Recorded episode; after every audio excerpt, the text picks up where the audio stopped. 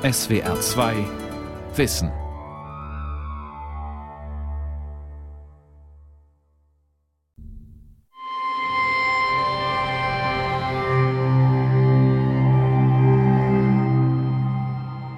Verbitterung ist eine Emotion wie Angst, die jeder Mensch kennt. Jeder weiß, was Verbitterung ist. Jeder und jede hat sich schon einmal betrogen, gedemütigt, ungerecht behandelt gefühlt und reagierte verbittert. Verbitterung ist eine Sackgasse. Da fahre ich vor die Wand und dann fange ich auch noch an, den einzigen Ausweg hinter mir zuzumauern. Verbitterte ziehen sich in sich zurück. Sie kapseln sich ab. Verhärtung ist für mich ein wesentlicher Aspekt von Verbitterung. Man schließt sich gegen weitere Gefühle ab. Andere Gefühle können dann nicht mehr durchdringen und fixieren uns darauf, dass wir schlecht behandelt, dass uns übel mitgespielt wurde. Verbitterung, gekränkt vom Leben. Eine Sendung von Rolf Kanzen.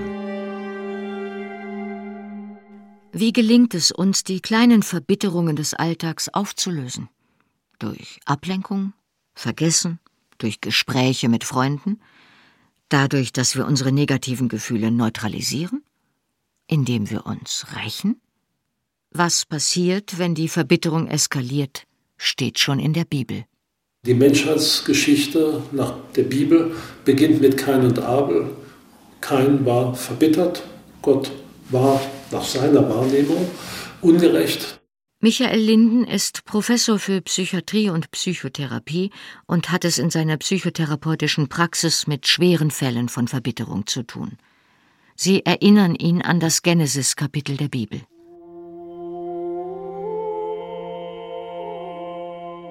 Der Herr schaute auf Abel und sein Opfer, aber auf Kain und sein Opfer schaute er nicht. Da überlief es Kain ganz heiß und sein Blick senkte sich. Der Herr sprach zu Kain, Warum überläuft es dich heiß, und warum senkt sich dein Blick? Gott warnte noch, Kain solle den bösen Dämon bezwingen. Vergeblich. Kain sagte zu seinem Bruder, Gehen wir aufs Feld. Als sie auf dem Feld waren, griff Kain seinen Bruder Abel an und erschlug ihn. Der Auslöser war eine empfundene Ungerechtigkeit wegen einer Ungleichbehandlung. Gott akzeptiert das Tieropfer des Hirten Abel und ignoriert das Opfer von Kain. Kain will die Zuwendung Gottes, bekommt sie aber nicht. Der Herr entscheidet, wessen Opfer er annimmt und wessen nicht, ohne jede Begründung. Er hat die Macht. Kain ist ihm ohnmächtig ausgeliefert. Er grollt, ist verletzt, fühlt sich gedemütigt, wird ärgerlich, innerlich wütend. Ihn überläuft es heiß. Das heißt, die Aggression wird übermächtig. Und er senkt den Blick. Er schließt sich also ab gegenüber der Außenwelt. Er isoliert sich, ist nur auf sich fixiert und auf sein Gefühl. Klassische Verbitterungsreaktion und Verbitterungszustand. Kein gehört nicht zu denen, die sich verbittert zurückziehen, die passiv bleiben und den Groll und den Zorn in sich hineinfressen. Er schlägt zu. Doch es trifft mit seinem Bruder Abel den Falschen. Ob der Mord kein von seiner Verbitterung befreit, lässt die Bibel offen. Die berichtet nur von der Reaktion eines Gottes, die wenig sensibel und selbstreflektiert zu sein scheint, dafür aber seiner Tätigkeit als Weltschöpfer entsprechend umso machtbewusster und entschiedener. Was hast du getan? Das Blut deines Bruders schreit zu mir. So bist du verflucht.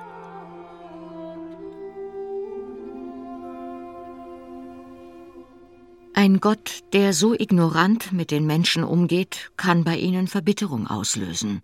Zumal dann, wenn die Menschen daran glauben, er sei der Schöpfer dieser brutalen Welt und der boshaften Menschen. Ein solcher Gott kann kein guter, weiser, liebender Gott sein, versichert ein Philosoph des 20. Jahrhunderts, Emil Cioran. Verbitterung ist bei Cioran Thema und Versuchung. Es ist schwer, es ist unmöglich zu glauben, dass der gute Gott, der Vater, mit dem Skandal der Schöpfung etwas zu tun hatte. alles drängt zu dem Gedanken, dass er nichts dafür kann, dass sie auf einen anderen, skrupellosen Gott, einen korrumpierten Gott weist. Der Schöpfer, der Demiurg, müsse böse sein, schlussfolgert Emil Choran. Anders bliebe der Zustand der Welt unerklärlich. Diesen bitteren Gedanken nimmt er von den Gnostikern auf. Die Anhänger dieser vielschichtigen religiösen Glaubensbewegung kamen schon vor 2000 Jahren auf diese eigentlich naheliegende Erklärung. Einige Gnostiker spekulierten, wenn der Demiurg nicht willentlich boshaft sei, dann müsse er ein eitler Stümper sein, zugleich dumm und ehrgeizig. Das wäre auch ein Denkansatz, seine missratenen Produkte, also Welt und Mensch, zu verstehen. Ein Denkansatz, der zu Verbitterung Anlass böte. Es ist wahrscheinlich eine sehr spezielle Künstler- und intellektuellen Problematik, die Choran immer wieder auf diesen schlechten Schöpfer zurückkommen lässt, weil er sich als Intellektueller, als, wenn man will, Dichter, Denker oder als Denkkünstler in einer prekären Zwischenlage sieht. Er sieht einerseits die Aktivität in der Welt, also die etwas Zerstörerisches und Rücksichtsloses haben muss, um erfolgreich zu sein. Da ahmt praktisch der Tatmensch, der Tätertyp Gott nach, diesen schlechten Gott. Auf der anderen Seite sieht er auch die Weisheit in ihrer Passivität. Übertragen auf den Menschen hieße das, entweder der Mensch ist erfolgreich, dann ist er wie der böse Schöpfergott rücksichtslos und destruktiv. Oder er ist weise, dann ist er passiv und erfolglos wie der gute Gott der Gnostiker. Ein bitterer Gedanke, der Dr. Jürgen Große allerdings nicht verbittert. Unglück und Verbitterung gehören für mich nicht ins selbe Register. Unglück kann einen treffen, hat immer einen passiven Aspekt und Verbitterung setzt aktive Mitwirkung voraus. Im Unglück gibt es erstmal sehr viele Auswege. Es kann im unbearbeiteten Zustand bleiben. Die Verbitterung ist letztlich schon eine Verarbeitung, eine seelische Verarbeitung von Unglück. Dauerhaft Verbitterte sind hoffnungslos unglücklich, weil sie andere für ihr Unglück verantwortlich machen. Böse Menschen oder auch den bösen Schöpfer. Und weil sie sich mit einem anklagenden Gestus isolieren in einer Art wunschlosem Unglück man zeigt sich nicht gerne mit der Verbitterung, aber indem man sich als Opfer, als zu Unrecht behandelt, zeigt, so kann man die Verbitterung doch noch zum Aktivposten machen. Die eigene Verbitterung kann dem Menschen auch Orientierung und Lebenssinn geben.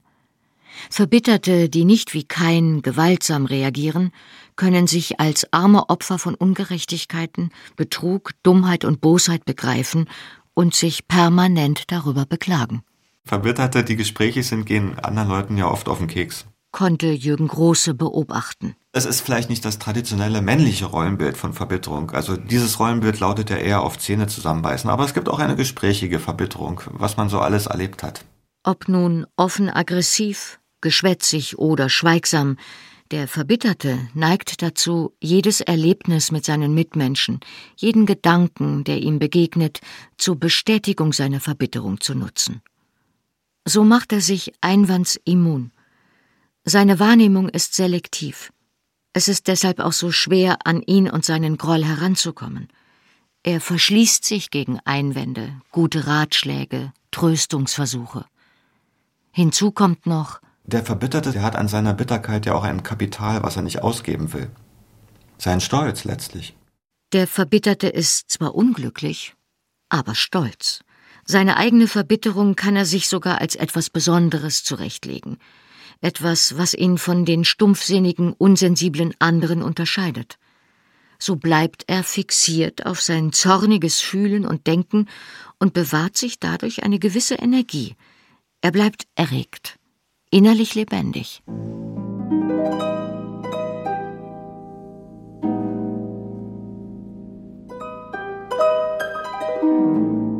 Der griechische Philosoph Aristoteles, er lebte vor etwa zweieinhalbtausend Jahren, fasste in seinem Verständnis bereits eine Menge von dem zusammen, was die Verbitterung ausmacht, und deutet sogar an, wie Verbitterung überwunden werden könnte. Verbittert ist der schwer zu versöhnende, der lange den Zorn festhält. Er verschließt die Erregung in seinem Innern und hört damit erst auf, wenn er Vergeltung geübt hat.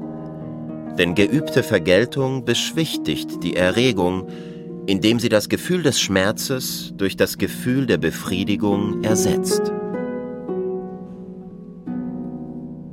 Das heißt konkret, wenn der Partner fremd geht, könnte das Gefühl des Schmerzes durch ein Gefühl der Befriedigung ersetzt werden, wenn man Vergeltung übt, es ihm heimzahlt und sich selbst einen Liebhaber sucht. Ein anderes Beispiel. Fühlt man sich beim Kauf eines Gebrauchtwagens betrogen, vermeidet man vielleicht Verbitterung, wenn man sich an seine Rechtsschutzversicherung erinnert und den Verkäufer verklagt, auch dann, wenn er eine außergerichtliche Einigung anbietet.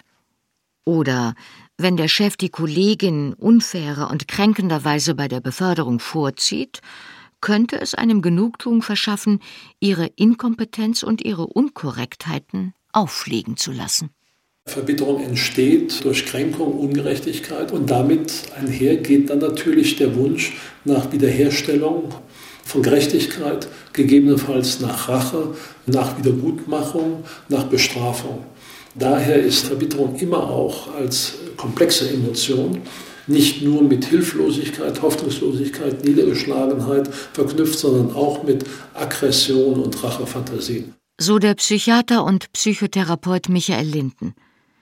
Kann sich der gekränkte, frustrierte, gedemütigte nicht rächen?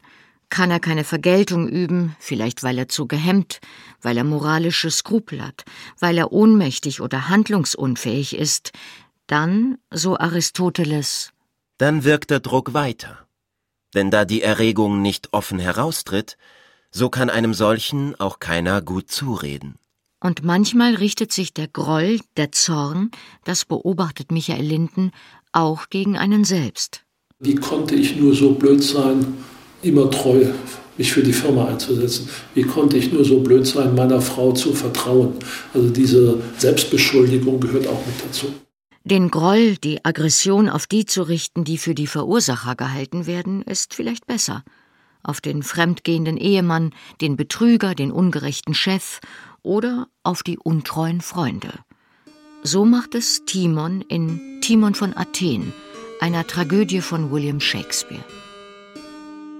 Zunächst tritt Timon auf als edler, mitfühlender Gastgeber, der seine Freunde großzügig bewirtet, ihnen aus finanziellen Notlagen hilft. Was könnten wir treffender oder mit mehr Recht unser nennen als die Reichtümer unserer Freunde? Oh, welch ein kostbarer Trost das ist. Timon war sehr, sehr betucht zu Anfang des Stückes, gibt sein Geld mit vollen Händen aus und muss dann die Erfahrung machen, dass er trotz seiner Großzügigkeit oder gerade wegen seiner immensen Großzügigkeit bei seinen Schuldnern keinen Kredit mehr bekommt. Und er muss pekuniär und ich denke auch psychisch Konkurs anmelden. So Ulrich Horstmann. Er ist Professor für englische Literatur. In einer finanziellen Notlage bittet Timon die vermeintlichen Freunde allerdings vergeblich, ihm zu helfen. Timon fühlt sich betrogen, verraten und gedemütigt. Glatt lächelnde, verächtliche Schmarotzer. Er lädt seine Freunde noch einmal ein, setzt ihnen nichts als Wasser vor. Lauwarmes Wasser. Das ist Timons letztes, der da, befleckt von euren Schmeicheleien, sie abwäscht und in eure Gesichter euch gießt den Dampf eurer Schurkerei.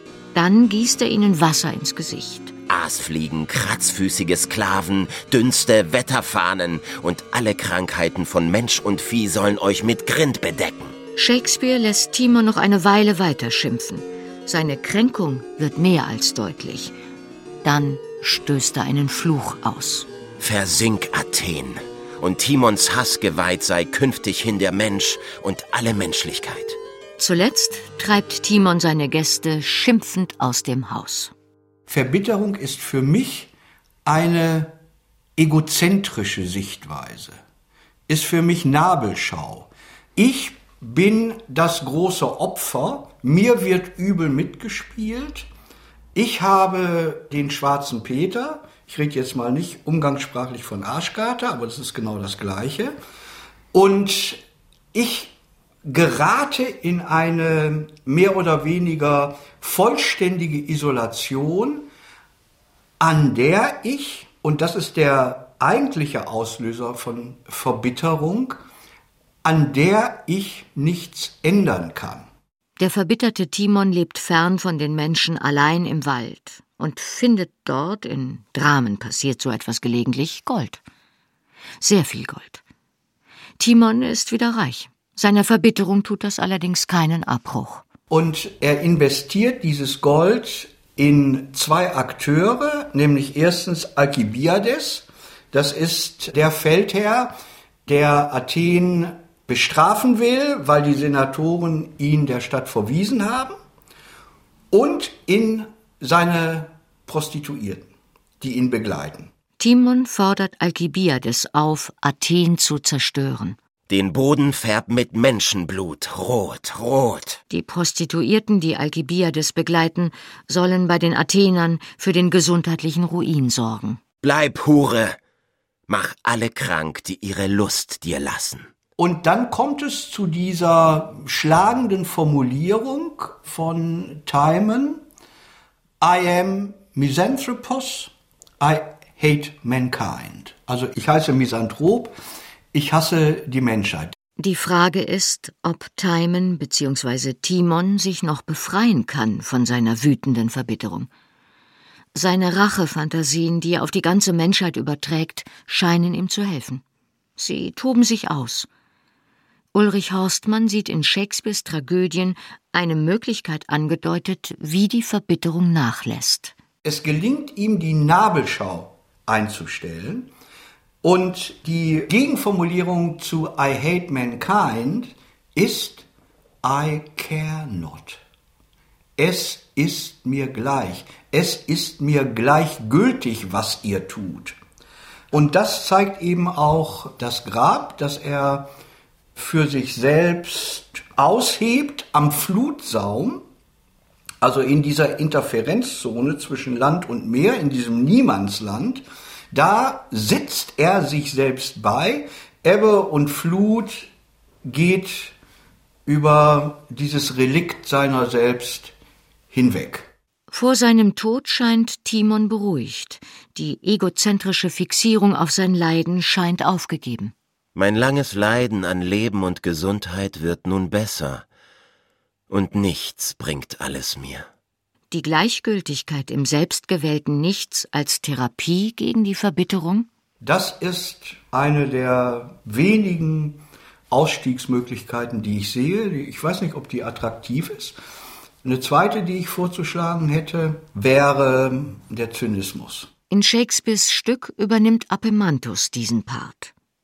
Dieser Zyniker ist nicht verbittert, er ist nicht egozentrisch.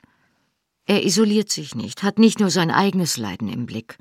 Er schaut aus sich heraus, doch das, was er sieht und illusionslos kommentiert, bleibt ihm gleichgültig. Geh mir aus der Sonne, sagte Diogenes, als Alexander der Große dem berühmten, in einer Tonne lebenden Athener eine Bitte gewährte. Die Enttäuschung über die Menschen, über das Leben, den Schöpfer, alles das hat der Zyniker überwunden. Es gibt keine negativen Gefühle mehr. Positive allerdings auch nicht. Zynismus ist eigentlich auch eine Reaktionsform auf Ohnmacht, allerdings eben nicht mehr zurückgebogen auf sich selbst, über den Selbsthass des Verbitterten, sondern nach außen zielend. Der Versuch, sich selbst, dadurch, dass man Außenseiter ist, in eine Lage zu bringen, in der ich ungestraft kommentieren kann, was um mich herum passiert, eine Lage, in der ich ungestraft wahrsagen kann. Die Wahrheit sagen über meine Mitmenschen, über meine Umwelt, über Politik, über Macht etc. Philosophisch therapieren ließe sich die Verbitterung also dadurch, dass Distanz und emotionale Gleichgültigkeit an die Stelle der zornigen Selbstbezogenheit treten. Das ist ein bewährtes Konzept zur Beruhigung von Emotionen. Ziel ist die Ataraxie. Übersetzt bedeutet das etwa Unerschütterlichkeit, Seelenruhe, Gleichmut. Das war das Ideal unter anderem der antiken Stoiker. Es geht darum, eine Art gleichmütige Distanz herzustellen gegenüber allem, gegenüber freudigen Ereignissen ebenso wie gegenüber Erlebnissen, die verbittern können, wie Ungerechtigkeiten, Beleidigungen, Kränkungen. Der Stoiker Epiktet, er lebte im ersten Jahrhundert unserer Zeitrechnung, schrieb Merke dir, nicht wer dich schmäht oder schlägt, kränkt dich, sondern nur die Vorstellung, dass du gekränkt würdest. Reizt dich einer, so bedenke, dass es deine Vorstellung ist, die dich reizt. Jedes Mal bemühe dich daher, so weit zu kommen, dass deine Vorstellung dich nicht mehr mitreißt. Der Stoiker Epiktet empfiehlt, zu Kränkungen in Distanz zu gehen, indem man sich sagt, mich kränkt nicht eine Person oder ein Ereignis, sondern mich kränkt meine Vorstellung davon, meine Interpretation. Ein erster Schritt wäre es bereits nicht zu sagen, ich bin gekränkt, sondern ich fühle mich gekränkt. Es geht darum, Distanz herzustellen und eine gewisse Souveränität zu erreichen gegenüber den eigenen Gefühlen. Die Frage ist allerdings, ob, gesetzt den Fall, diese Ataraxia, diese Gleichmütigkeit ist erreichbar, ob es überhaupt so erstrebenswert ist, emotionsgedimmt durchs Leben zu gehen. Gleichgültigkeit, Ataraxie, ja, das sind natürlich Termini, die in unserer Zeit schon etwas künstlich wirken. Ich finde, da ist was Richtiges, aber es ist für unsere Mentalität nicht plausibel. Also zu sagen, sei gleichgültig. Die Gleichgültigkeit ist ja auch übel beleumundet als Gefühlskälte. Und als gefühlskalt, so der Philosoph Jürgen Große, möchte auch niemand gelten. Als cool allerdings schon. Und cool sind Verbitterte keineswegs. Sie sind nicht souverän. Sie sind ihrer Verbitterung in extremen Fällen ohnmächtig ausgeliefert. Es ist eine sehr starke Emotion, die die Menschen wirklich ganz gefangen nimmt. Sie sind wirklich nicht mehr Herr ihrer Sinne. Sie haben keine Freiheitsgrade mehr. Deswegen ist ausgeprägte Verbitterung eindeutig ein krankhafter emotionaler Zustand und schränkt die Patienten deutlich mehr ein als Depression oder Angst. Spezialist für eine psychologische Therapie ist Michael Linden. Für ihn ist eine schwere Verbitterung eine Krankheit. Sie hat inzwischen einen Namen. Posttraumatische Verbitterungsstörung. Vor etwa 100 Jahren bezeichneten Psychiater diese psychische Krankheit als eine reaktive Psychose. Heute, wo die posttraumatische Belastungsstörung als therapiebedürftige Krankheit auch von den Krankenkassen anerkannt ist, liegt es nahe, von posttraumatischer Verbitterungsstörung zu sprechen. Sie mögen ganz glücklich sein und vor sich hin leben. Und dann kommt jemand vorbei und sagt ihnen, ich habe deine Frau mit deinem besten Freund gesehen und sie hat erzählt, dass sie jetzt endlich mal jemanden hat, der sie versteht. Dann kann das sein, dass das reicht. Die gewohnte Welt mit ihren Sicherheiten bricht zusammen. Vertrauensbruch, Kränkung, Demütigung. Therapeutisch ist Verbitterung besonders schwer zu behandeln, deutlich schwerer als Depressionen oder Angsterkrankungen. Warum? Weil eben zu der Verbitterung dieser Fatalismus dazugehört, diese Negierung von Hilfe, diese Bissigkeit gegenüber der Welt. Gelegentlich sprechen wir auch geradezu von Therapeutenbissigkeit. Schnell werden aus allen, die helfen wollen, Gegner, die verdächtigt werden, die Verletzung kleinreden zu wollen. Die Art von Menschen ist sich selbst und den vertrautesten Freunden die schwerste Last. So beschrieb es Aristoteles. Heilung ist schwierig.